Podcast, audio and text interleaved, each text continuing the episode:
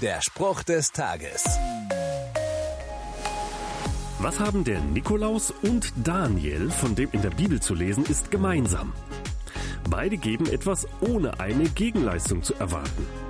Der Legende nach hat Nikolaus sein gesamtes Vermögen an bedürftige Menschen hergegeben. Einem König, der ihn für seinen Dienst belohnen möchte, antwortet Daniel folgendes. Deine Geschenke kannst du behalten oder einem anderen geben, aber ich werde dir die Schrift vorlesen und dir sagen, was sie bedeutet.